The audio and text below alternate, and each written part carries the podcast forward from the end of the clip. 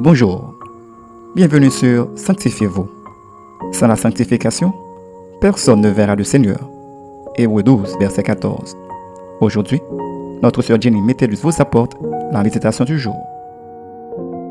Notre sujet pour aujourd'hui est le suivant.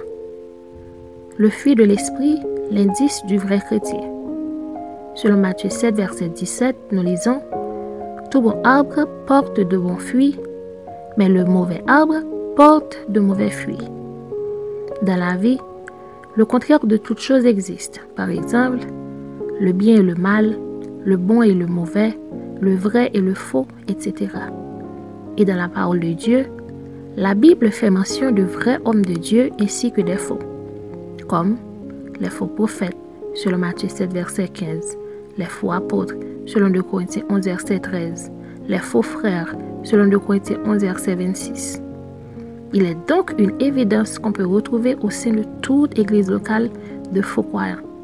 De ce fait, la Bible nous met en garde contre ces personnes si toxiques pour notre marche avec Dieu. Et elle nous montre aussi comment nous pouvons reconnaître le vrai et le faux chrétien. En parlant des faux prophètes, en Matthieu 7, versets 15 et 20, Jésus fait savoir qu'on peut reconnaître le vrai disciple du faux par son fruit. Les faux prophètes, par exemple, dit Jésus, donnent l'apparence des brebis et de vrais croyants. Pourtant, au-dedans, ce sont des loups ravisseurs, des hommes incrédules et pervers qui détruisent des gens immatures. Ces personnes-là agissent contrairement à la parole de Dieu et elles ne produisent que les œuvres de la chair, selon Galates 5, versets 19 à 21. Tout comme on peut reconnaître un faux chrétien par ses œuvres, ses fruits, il en est de même pour un vrai croyant.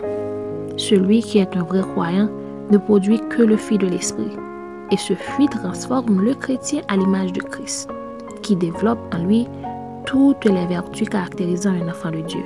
Ces vertus sont mentionnées en Galates 5, versets 22 et 23.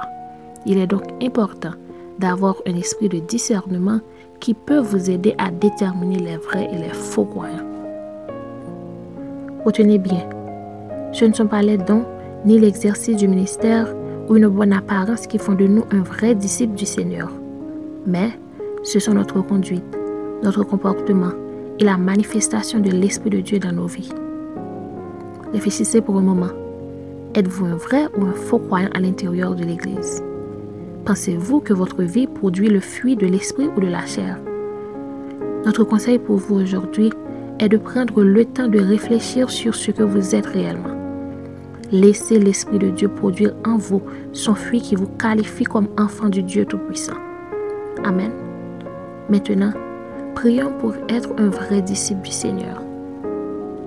Seigneur, aide-nous à être des bons et des vrais serviteurs qui, par-dessus tout, voulant produire les fruits de l'Esprit pour la gloire de ton Seigneur au milieu de ce monde pervers. Reste avec nous, Père, et c'est ainsi nous t'en prions. Au nom de Jésus-Christ.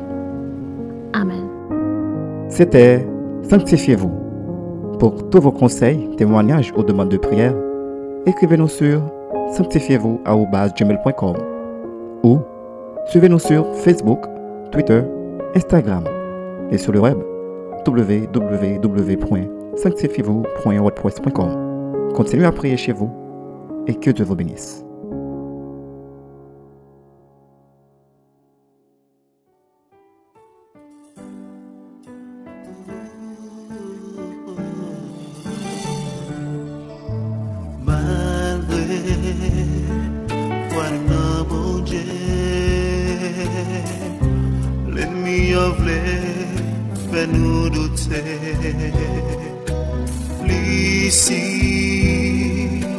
Mauvais graines, dans mes temps nous grandi.